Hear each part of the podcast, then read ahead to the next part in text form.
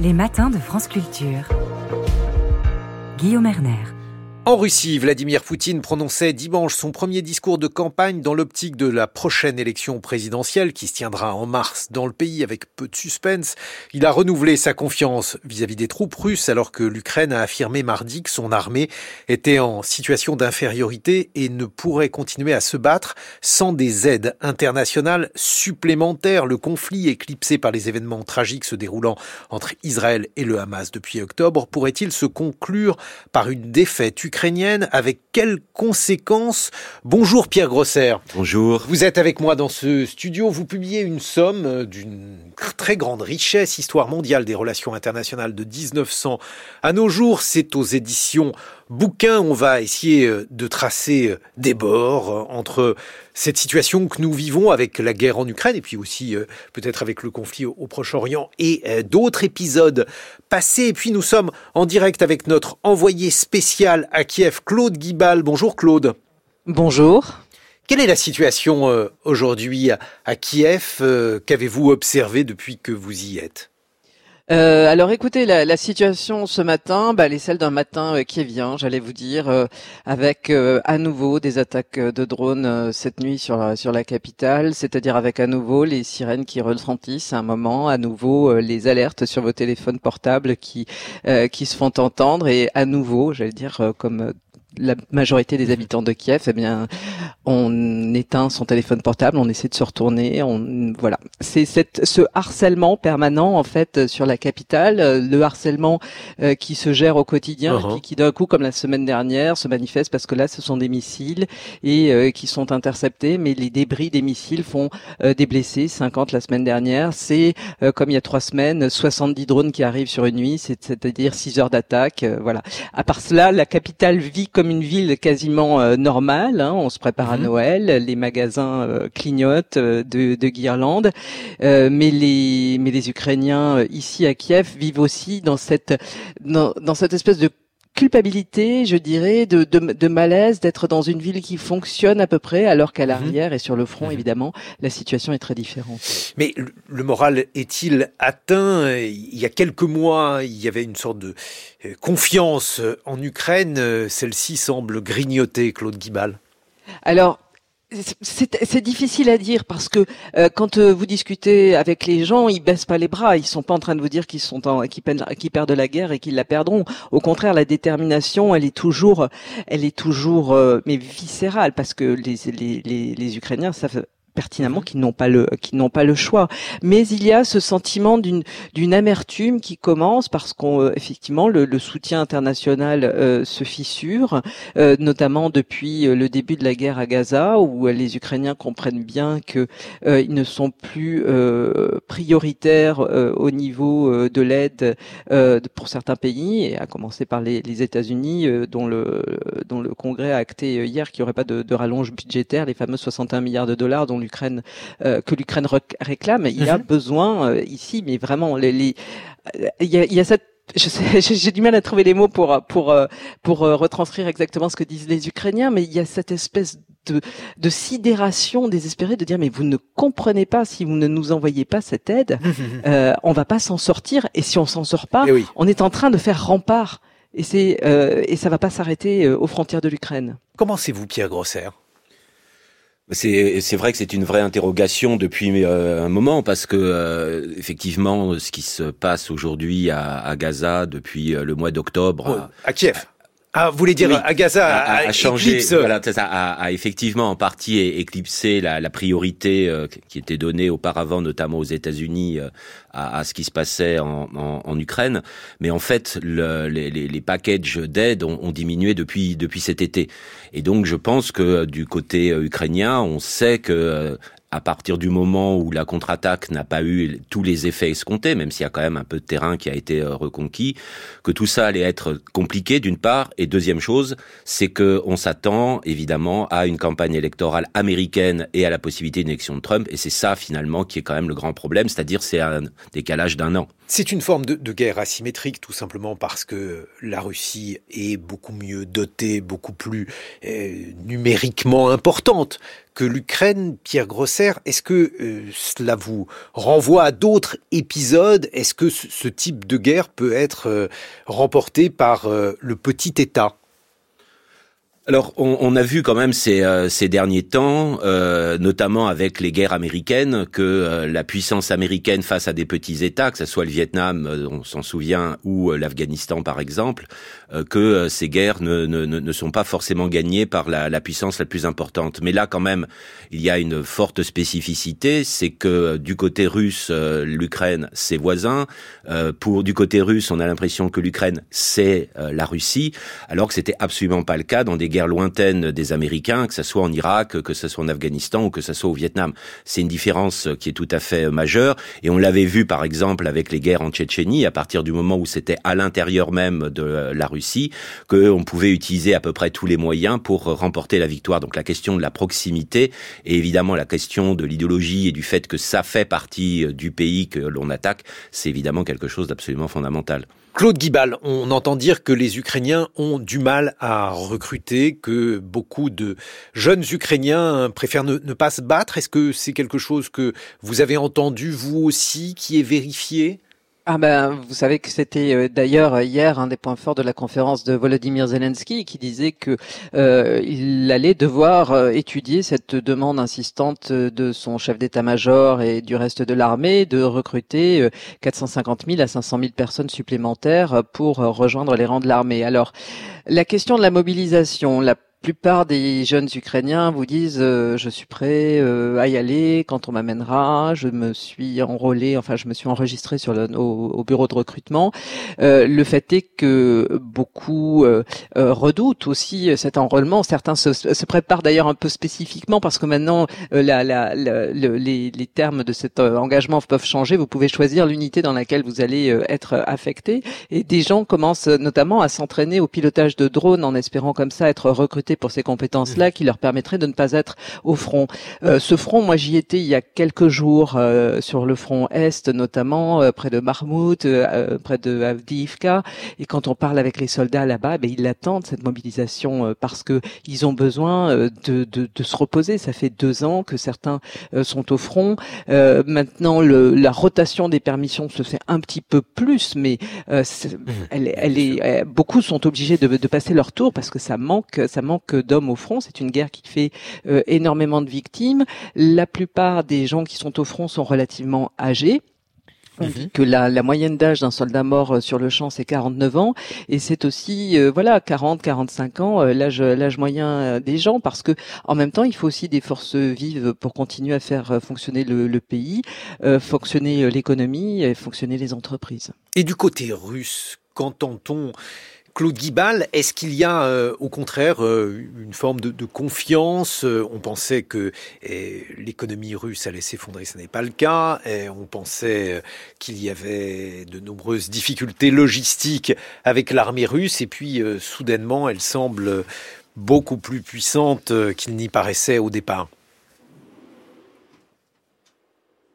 Claude Guibal, je crois. Pardon, excusez-moi, on a été coupé. La, connexion. J'étais en train de vous demander si euh, du côté russe, au contraire, il n'y avait pas un, sentiment de confiance grandissant.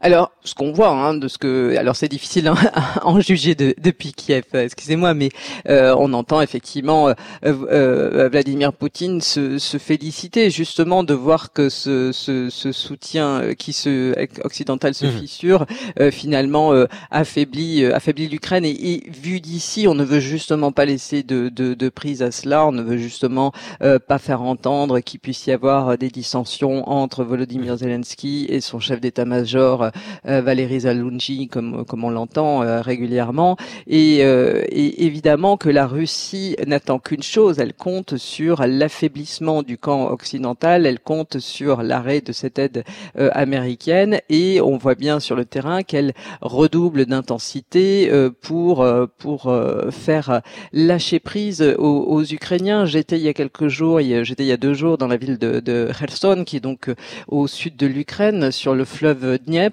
c'est là où les Ukrainiens ont remporté une petite, on fait une petite avancée dans la contre-offensive en, en réussissant à passer euh, le Dniepr. Alors, euh, des, des, qui, donc sur l'autre rive du Dniepr, face à Kherson, il y a, y a, y a l'armée russe. Donc les, les, Ukrainiens sont passés là, mais alors pas en masse, hein, parce qu'il faudrait beaucoup de moyens pour pouvoir traverser le fleuve en masse. Il faudrait des barges, etc., pour faire traverser à des tanks. Malgré tout, il y a eu cette, euh, cette avancée symbolique, et depuis, eh bien les, les, les Russes bombardent, mais de façon mais ahurissante cette cette ville les les frappes c'est 100 à 150 euh, frappes par jour sur la population qui ne sait jamais à quelle seconde ça. va leur tomber dessus. Et euh, il y a cette stratégie de harcèlement. On le sent le harcèlement aussi avec ces envois euh, massifs de de drones qui sont là pour user les gens. C'est vraiment une guerre d'attrition c'est une guerre d'usure. Tout est fait pour que les Ukrainiens rendent grâce en disant il faut que ça s'arrête. Qu'en pensez-vous, Pierre Grosser euh, Le discours de Vladimir Poutine était un discours parfaitement conquérant. Qu'en est-il selon vous? Oui, on sent un changement d'attitude de, de, de, de, Poutine hein, qui semblait avoir quelques doutes euh, quand il, euh, était, il était allé voyager voir euh, Xi Jinping. On avait l'impression qu'il était un peu isolé et que c'était finalement le, le, le, petit garçon qui allait voir le grand maître qui finalement le tenait à bout de bras. On a l'impression quand même qu'il y a aujourd'hui du côté russe une, la, certitude que euh, les choses vont beaucoup mieux, que l'opinion finalement tient. Euh, vous l'avez rappelé que euh, l'économie tient. après, ça a été un coup absolument terrible. Hein. Alors, c'est toujours un peu sujet à caution quand aujourd'hui les services de renseignement américains disent qu'il y a eu 350 000 morts du côté du côté russe. mais en tout cas, on sait que Traditionnellement, la Russie n'est pas économe en vie humaine quand elle fait la guerre, et évidemment l'Union soviétique, ça a été la même chose, notamment pendant la Deuxième Guerre mondiale. Ce qui, je crois, est très frappant, c'est qu'on a souvent dit que finalement le vieillissement de la population, le fait qu'on ait beaucoup moins d'enfants, euh, c'était finalement une garantie euh, d'une certaine façon de paix. On parlait même de paix gériatrique, mhm. hein, euh, parce que voilà, on fait pas la guerre quand on est plus âgé et qu'on veut pas sacrifier des enfants qui sont devenus très rares. Or là, ce qui est assez fascinant, c'est qu'en fait, un pays qui est effectivement vieillissant avec peu d'enfants et certains, euh, les jeunes sont plutôt partis, en envahit un autre qui est à peu près dans la même situation démographique. Mais on voit aussi que finalement, ce qui a été rappelé, c'est que aujourd'hui, c'est les bombardements, ce sont les drones, et donc une partie aussi de guerre, euh, de guerre indirecte. Ou alors, on le voit du côté russe, on va recruter absolument n'importe qui, on va chercher aussi à l'étranger. Voilà, on va chercher tout ce qui peut euh, se, se battre mais euh, la, la, les réserves démographiques ne sont pas énormes, mais ça n'empêchera pas la Russie d'être en situation plutôt favorable. Merci euh, Pierre Grosser pour vos explications. On se retrouve dans une vingtaine de minutes. Histoire mondiale des relations internationales, c'est l'ouvrage que vous publiez aux éditions Bouquin Claude Guibal. On se retrouve euh, également. Vous êtes notre envoyé spécial à Kiev. 7h56 sur France Culture. 6h30, 9h, les matins de France Culture. Décryptage des nouvelles dynamiques internationales à l'aune des conflits en Ukraine et à Gaza. Nous sommes en compagnie de Claude Guibal qui est en duplex depuis Kiev, notre envoyé spécial, et de Pierre Grosser, historien, auteur d'une imposante somme sur l'histoire des relations internationales de 1900 à nos jours. Pierre Grosser, qu'est-ce que ces deux conflits changent à la polarité du monde, puisque finalement, on le voit, on a affaire à un monde qui est à la fois à nouveau en guerre et à de nouvelles polarités qui se font jour, à la fois en Ukraine, mais aussi euh, au conflit du Proche-Orient. Alors depuis euh, en fait quelques années, on a l'impression que le monde est euh, à la fois euh, encore unipolaire et on c'est quelque chose que l'on constate puisque les États-Unis sont encore une puissance absolument indispensable. On le voit au Proche-Orient, on le voit aussi pour le soutien à l'Ukraine. on le voit aussi que la dédollarisation est un processus beaucoup plus compliqué que certains ne l'imaginaient. On a des formes de repolarisation et notamment une bipolarité États-Unis-Chine qu'on estimait être absolument euh, indispensable euh, dans le monde aujourd'hui et peut-être même de pouvoir le stabiliser. La rencontre euh, il y a quelques semaines entre Biden et Chile a fait penser qu'on pouvait avoir cette forme de, de bipolarité. un monde multipolaire avec des acteurs extrêmement divers qui mènent leur propre leur propre politique, soit la Russie, la Turquie, les, pays du Golfe, etc. Et un monde apolaire, c'est-à-dire on a l'impression qu'aujourd'hui plus personne n'est capable de mettre un peu d'ordre dans le monde et que de tous les côtés des conflits sont en train de s'esquisser. On l'a vu dans le Caucase avec euh, Azerbaïdjan, Arménie. On voit ce qui se passe euh, avec le, Venezuela. Et donc tout ça font fonctionnent à peu près en, même temps et donc que la lisibilité du monde diminue énormément. Et ce qui est assez fascinant finalement, c'est qu'on a de côté notamment des deux grands dirigeants de la planète ces discours que le monde se, se transforme très très rapidement. Du côté de Xi Jinping, il répète depuis très longtemps qu'il y a des changements considérables pas vus depuis un siècle. Donc il y a vraiment cette perception. Alors c'est à la fois une opportunité, c'est aussi un risque pour pour la Chine. Et récemment, Biden commençait à dire que voilà, tout en gros toutes les 6 8 générations, il se passe en quelques années des grandes transformations du monde et que peut-être dans les deux trois années à venir, il va y avoir des bouleversements absolument majeurs. Là, le risque évidemment, c'est de surinterpréter euh, tout ce qui se euh, tout ce qui se passe, euh, que ça soit la guerre en Ukraine et que ça soit évidemment ce qui se passe au Proche-Orient, en disant voilà le monde s'est complètement transformé, va complètement se transformer. Ce qu'on a vu déjà, par exemple, pendant la crise du Covid, où on nous avait fait des prédictions extrêmement nombreuses sur que le monde ne sera plus jamais comme avant. Mais Claude Guibal, c'est un peu le, risque qu'agitent les Ukrainiens, notamment en disant qu'ils sont aux avant-postes de la guerre contre la Russie et que si d'aventure ils perdaient, eh bien notre tour ou le tour des Européens viendrait ensuite. Oui, absolument. Ils, ils arrêtent vraiment pas de, le dire, et c'est pour ça qu'ils ont un, regard euh, un peu plus, euh, j'allais dire, un, peu plus amène envers les euh, pays baltes qui ont, selon eux, l'attitude qu'il faut par rapport à, la Russie. Il y a ici vraiment ce sentiment très très fort. Les gens nous disent hein, que font Ils sont vraiment les derniers, les, les les derniers avant-postes, en fait, avant euh, une déferlante, euh, qui ne peuvent pas arrêter. Ils sont, euh, ils se sentent très impuissants de, d'avoir le, sentiment qu'on n'entend pas, qu'on n'a pas voulu voir ce mhm. qui s'était passé avant en Géorgie, euh, l'annexion de, de, la Crimée. Euh, les gens nous disent c'est un empire qui a en face, c'est un empire ne mhm. survit que tant qu'il envahit.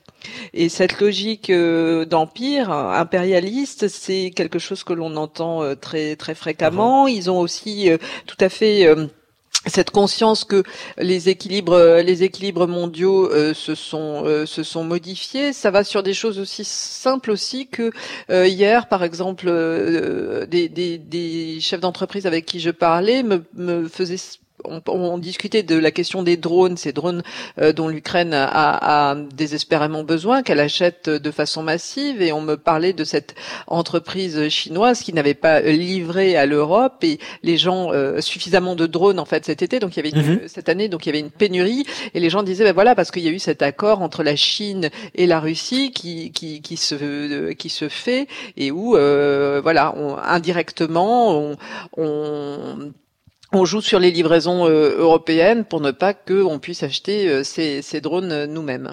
Pierre Grosser, qu'est-ce que vous en pensez? Est-ce qu'effectivement l'Ukraine est aujourd'hui aux, avant-postes? Est-ce que la stratégie de Moscou, si d'aventure l'Ukraine tombait, est-ce qu'il y aurait une stratégie d'empire qui pourrait concerner d'autres pays?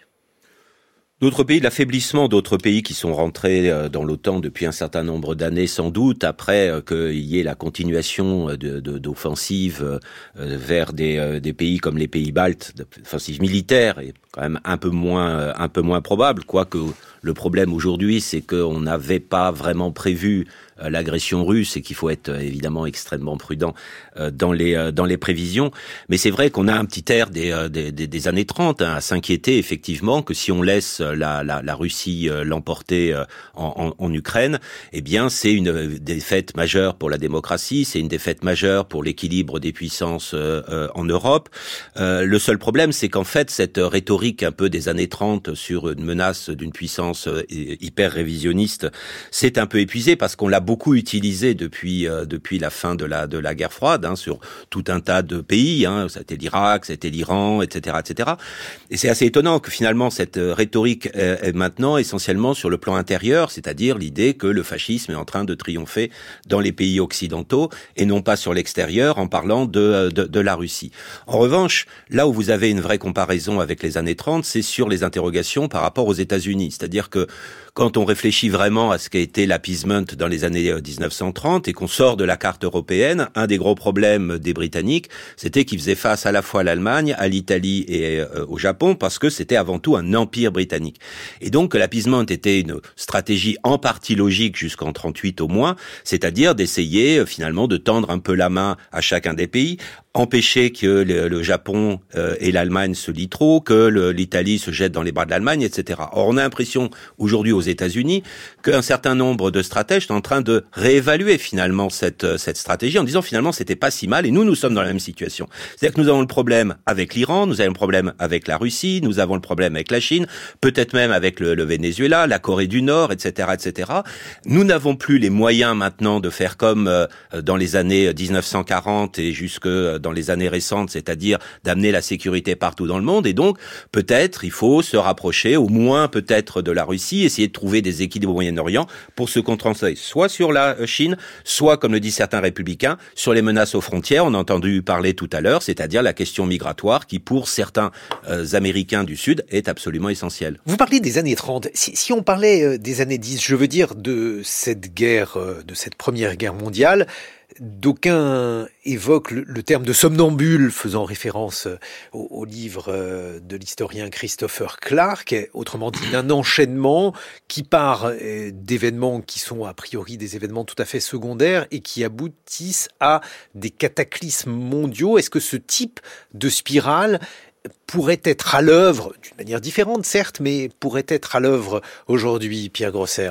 Alors effectivement, on, on, on constate qu'il y a énormément de, de, de, de rappels à, 1914. Alors évidemment, le centenaire est, est, est, passé par là, et surtout tout ce qui a suivi aussi, parce qu'évidemment, la guerre de 14-18, c'est d'une certaine façon euh, prolongée avec euh, la crise économique, avec euh, l'expansion du communisme, avec le fascisme, avec la Seconde Guerre mondiale. Donc on sait que 14 est un, cataclysme bien au-delà de la seule première de la seule première guerre mondiale. Euh, ça, c'est la, vraiment un élément fondamental c'est la peur de revivre cela comme aussi dans tout le 19e siècle, on avait peur de revivre finalement les guerres révolutionnaires et napoléoniennes. Et on a eu un siècle finalement sans guerre majeure en Europe à cause de, euh, à cause de cela. La question des, somnambules, c'est vraiment la responsabilité donc des chefs d'État et des chefs de gouvernement qui finalement, avec des mauvais calculs ou avec certaines ambitions ou l'impression finalement d'être entraînés de pas pouvoir faire autre chose, sont rentrés dans une guerre effectivement cataclysmique, un peu contre la volonté des peuples. Hein, c'est ça vraiment l'idée fondamentale quand on réutilise cette expression. Et effectivement, on a eu ce discours-là quand on a imaginé qu'il pouvait y avoir une escalade nucléaire entre la Russie et les États-Unis sur l'Ukraine. Et bien entendu, avec tous les incidents qu'il y a aujourd'hui avec les Philippins ou en mer, de Chine du Sud et évidemment la question de Taïwan, on imagine qu'il puisse y avoir ce type d'escalade. Alors évidemment, on se rassure en disant première chose que on sait ce qui s'est passé en 14, donc il faudrait pas euh, recommencer. Vous allez me dire, il y a eu 39 après, hein. mais euh, on, sait ça. Deuxième chose, il y a le nucléaire. Et donc c'est quand même un élément euh, stabilisateur, même si évidemment en dessous du seuil nucléaire, il peut se passer énormément de choses. Et la grande question aussi, est-ce que le tabou nucléaire est toujours durable? Notamment si on voit les rapports qu'on peut avoir avec la Corée du Nord, voire peut-être un jour avec la Russie. Mais l'idée que les hommes ne savent pas forcément l'histoire qu'ils font, qu'ils ne connaissent pas nécessairement les conséquences de leurs actes au moment où ils prennent leurs décisions, je ne parle même pas des peuples qui ont été entraînés euh, dans la guerre de 14-18, mais même les dirigeants, est-ce qu'aujourd'hui, par exemple, cela pourrait être euh, aussi d'actualité? Je crois que ce qui est, euh, les, hommes ne savent jamais l'histoire qu'ils font, c'est-à-dire qu'ils prennent des décisions à court terme avec un éventail de, conséquences qui ne sont pas toujours euh, totalement euh, maîtrisables. C'est une, par exemple, sur la Première Guerre mondiale, on pouvait imaginer que la guerre pourrait être longue, mais la plupart tablaient sur une guerre qui serait relativement, qui serait relativement courte.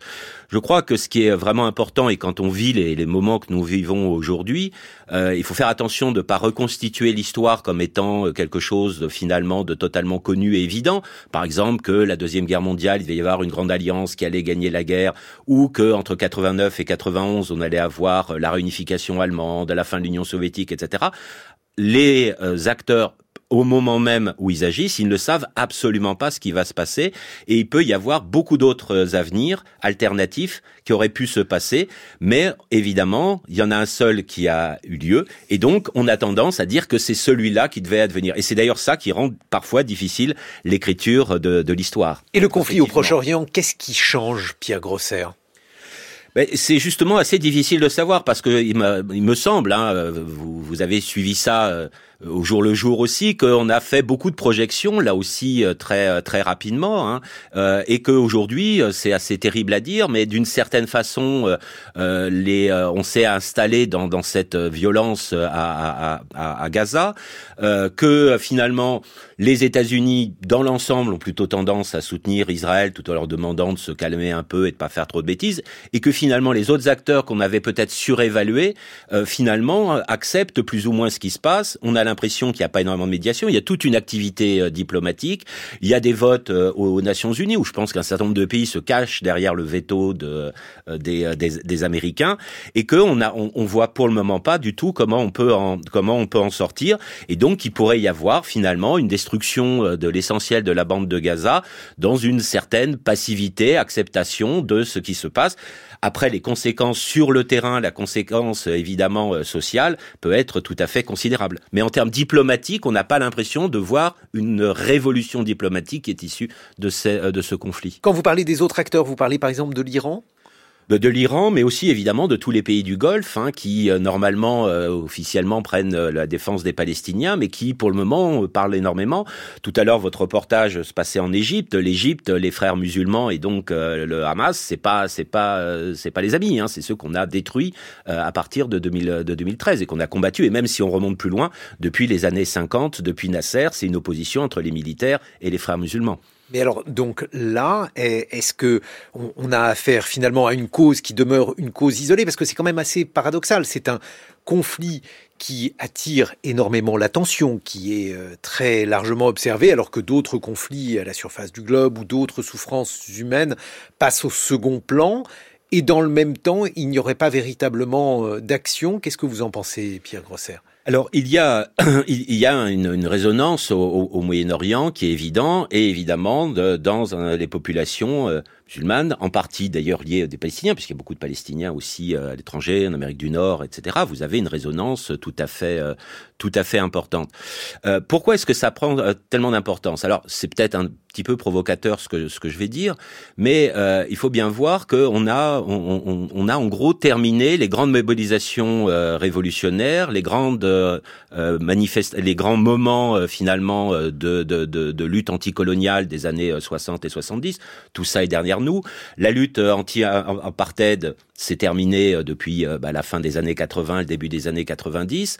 Et donc en fait, pour des les jeunes générations notamment qui veulent s'engager, ou celles des années 60-70 qui ont vécu ces, ces, ces événements et qui veulent, j'allais dire d'une certaine façon, se réengager, elles trouvent dans ce conflit-là finalement tous les ingrédients, c'est-à-dire vous avez euh, la question coloniale, euh, vous avez euh, la question de entre guillemets de l'apartheid, hein, c'est une question qui est posée depuis longtemps de la comparaison qu'on peut faire avec l'apartheid. Donc on a l'impression que en faisant finalement, ce qui d'ailleurs n'a pas été la seule raison de la chute de l'apartheid, mais en faisant finalement un boycott, on va arriver à résoudre les problèmes. Vous avez aussi l'impérialisme américain qui est derrière, voilà l'impérialisme occidental, et donc toutes ces luttes finalement qui étaient des grandes luttes des années 60, 70 et qui sont mortes au début des années 80 sont toutes concentrées sur euh, euh, sur la Palestine, alors que quand vous regardez évidemment euh, du côté du Xinjiang ou quand vous regardez même du côté de la Tchétchénie, on n'avait pas finalement tous ces éléments-là qui étaient concentrés au même de, la même de la même manière. Bon, aujourd'hui, Claude Guibal, l'impérieuse nécessité donc d'une aide pour l'Ukraine se fait ressentir sur le terrain. Qu'est-ce que les Ukrainiens attendent, vous qui êtes allé euh, sur le front, vous qui êtes à Kiev aujourd'hui, qu'est-ce qu'ils attendent de nous, de l'Occident, des Américains? De quoi ont-ils besoin rapidement? En termes d'armement, ce que les gens vous disent, euh, c'est ce que, enfin, ce que les militaires disent, c'est ce que le, chef d'état-major euh, euh, a dit euh, il y a un mois et quelques dans une interview à, la presse britannique, c'est qu'ils ont besoin d'un saut de technicité. En fait, en termes de, matériel, ils ont besoin notamment d'aviation, d'aviation. Ils ont besoin de missiles longue portée également. Euh, et euh, avant tout, euh, ce, qui, ce, dont ils ont besoin, euh, c'est d'une chose que seule l'Ukraine peut leur donner, c'est c'est des hommes, parce qu'on en a parlé tout à l'heure. Il y a la question de de, de la mobilisation, mais voilà, en termes en, en termes d'armement, c'est ce qui est réclamé. Ce qui est réclamé aussi tout bêtement, vous savez, c'est une interopérabilité, pardon, de l'armement, parce que cet armement qu'on leur a donné, il est très dispersé. Uh-huh. Et ce qu'on vous dit, c'est que il faut des bah, il faut des pièces hein, pour des pièces détachées pour pour continuer continuer à faire euh, fonctionner ces euh, chars, ces, euh, lance-missiles et compagnie. Et moi, j'ai vu des, des, unités logistiques qui s'arrachaient les cheveux parce que pour changer les plaquettes de frein, il faut aller acheter des véhicules civils pour pouvoir les adapter à certains matériaux militaires parce que on a, on a donné ou vendu des, des Humvee et qu'il n'y a pas ce qu'il faut pour les faire fonctionner. Ici, le matériel. C'est, j'allais dire, c'est du consommable. Euh, ça s'épuise très très vite. Ils ont besoin de drones. Il y a euh, Volodymyr Zelensky qui annonçait euh, hier que l'Ukraine allait produire euh, un million de, de drones l'an prochain. Les Ukrainiens estiment à 100 à 150 000, je crois, par mois leurs besoins en, en, en, drones. Ce sont des, des, appareils qui sont extrêmement utilisés, dont le, la durée de vie est parfois d'une seule sortie. Et ces drones, c'est à la fois ces fameux drones kamikazes dont on, entend parler, donc qui qui, portent des charges explosives, mais ce sont aussi des drones de renseignement, ce sont des drones de déminage. Euh, un drone de déminage, bah, ça vous permet d'épargner la vie d'un certain nombre d'hommes hein, sur le terrain, parce mhm. que euh, voilà, on prend c'est cette nouvelle guerre hein, qui est en train de, de, se, de, de, se faire en Ukraine. Il faut vraiment avoir conscience de. On parlait là tout à l'heure de, de, de, la Première Guerre mondiale. Ben, il faut avoir conscience de cette télescopage en fait anachronique. Vous avez encore les hommes dans les dans les tranchées. Vous avez une guerre de d'artillerie et vous avez en même temps cette guerre de l'espace et cette guerre de l'intelligence artificielle, puisque désormais ces drones qui sont à l'action, euh, par exemple en Ukraine, sont capables bah, de tirer sans avoir à en référer à un cerveau humain. Donc on, voit effectivement euh, ce qui est nécessaire aujourd'hui. Pierre Grosser, est-ce que euh, vous pensez que les Occidentaux ont, tort euh, d'avoir tant d'atermoiements, les Américains, mais aussi les Européens par rapport à l'Ukraine?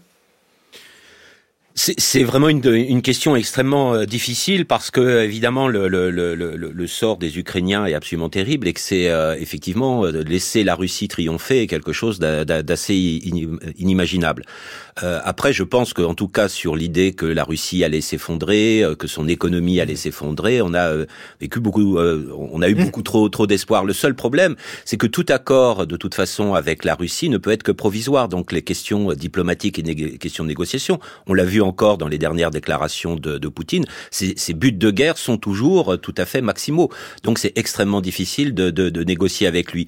Et en fait, ça renvoie à des, euh, aussi des, euh, des, des questions euh, des, des, années 30 et, et 40, c'est-à-dire que pour que l'Allemagne et le Japon ne soient plus euh, des, euh, des puissances militaristes et expansionnistes, finalement, on a utilisé le maximum, c'est-à-dire on les a écroulés sous les bombes, et ensuite on a changé, en allant euh, jusqu'au cœur du pays, on a changé les, régimes politiques. Et d'une certaine façon, on sait très bien qu'en 2003, pour l'Irak, c'était un des objectifs des, Américains, en disant, voilà, Saddam Hussein a envahi ses voisins, a massacré une partie de sa population, a fait un quasi-génocide sur les, les Kurdes, etc. Donc il faut complètement changer le régime. Or là, on n'imagine pas évidemment euh, changer le régime de par nous-mêmes. On peut espérer hein, que effectivement euh, Poutine soit meurt parce qu'il est quand même pas si jeune que ça, mais euh, sans savoir évidemment ce qui va se, se, se passer derrière. Mais en tout cas, qu'il y ait une transformation interne, mais que pour que la Russie ne soit plus la, la puissance revanchiste, agressive qu'elle est qu'elle est aujourd'hui, on ne sait absolument pas ce qui ce qui ce qu'il faut faire,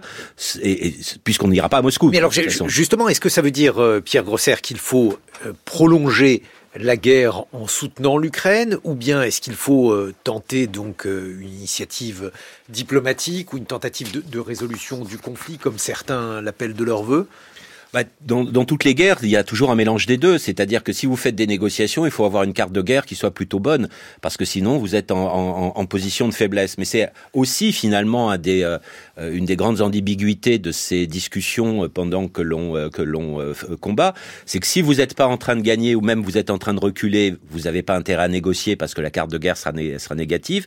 Et si vous êtes au contraire dans une dynamique positive, s'il y avait une aide massive, il y aurait une dynamique positive. Vous dites ben, pourquoi pourquoi arrêter maintenant et rentrer dans un processus de négociation Donc dans tous les conflits que l'on connaît, c'est très difficile de trouver le moment pour lequel les deux parties seraient d'accord pour euh, discuter.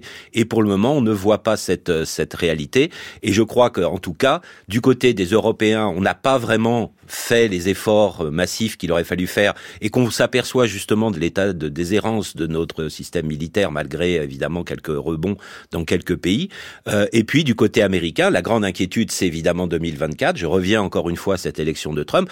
Et quand même, on peut imaginer que du côté du Kremlin, on se dit, ben, on va attendre que Trump arrive un Trump qui nous a promis que, euh, voilà, en deux coups de cuillère à peau, il allait résoudre sans doute au, détriment de, l'Ukraine euh, cette, euh, cette réalité. Il faut bien rappeler encore une fois que pour les États-Unis, l'Ukraine, au-delà de l'aspect symbolique, ce n'est pas absolument essentiel. C'est pas la même chose que par rapport à la Chine, l'ensemble de l'Asie du Sud-Est, qui a un impact économique absolument euh, déterminant. Pierre Grosser, Histoire mondiale des relations internationales de 1900 à nos jours, c'est la somme que vous publiez aux éditions Bouquin. Merci beaucoup Claude Guibal d'avoir été avec nous ce matin. Je rappelle que vous êtes euh, notre envoyé spécial à Kiev.